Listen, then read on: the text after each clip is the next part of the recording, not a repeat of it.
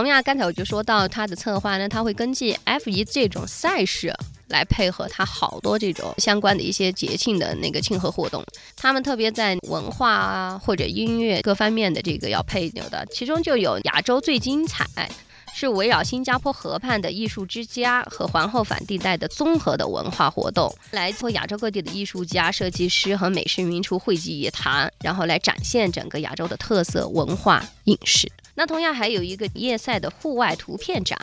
就是把著名的 F1 赛事摄影师 Paulo Henry Cashier 在2008年来到新加坡。带着他去年夜间拍的作品呢，把新加坡的夜赛的最精彩的瞬间呢，让大家再回味一下。还有一个呢，是因为新加坡是一个多元民族、多元文化的地方，因为多元化，还有什么人？马来人，马来人下一个就差不多也是到他们的开斋节，嗯，还有一个叫屠妖节。所以三个节日，对对对，嗯，因为这样的一个多元化的民族，突然在这样一个特殊的赛事的时候，所有的节日汇集到了一起，也是不同的感觉。我觉得在其他城市，这个是不可能有同时能够体验到的。对，红红的、绿绿的，色彩鲜艳的，这感觉很奇妙，那也是一个视觉盛宴了。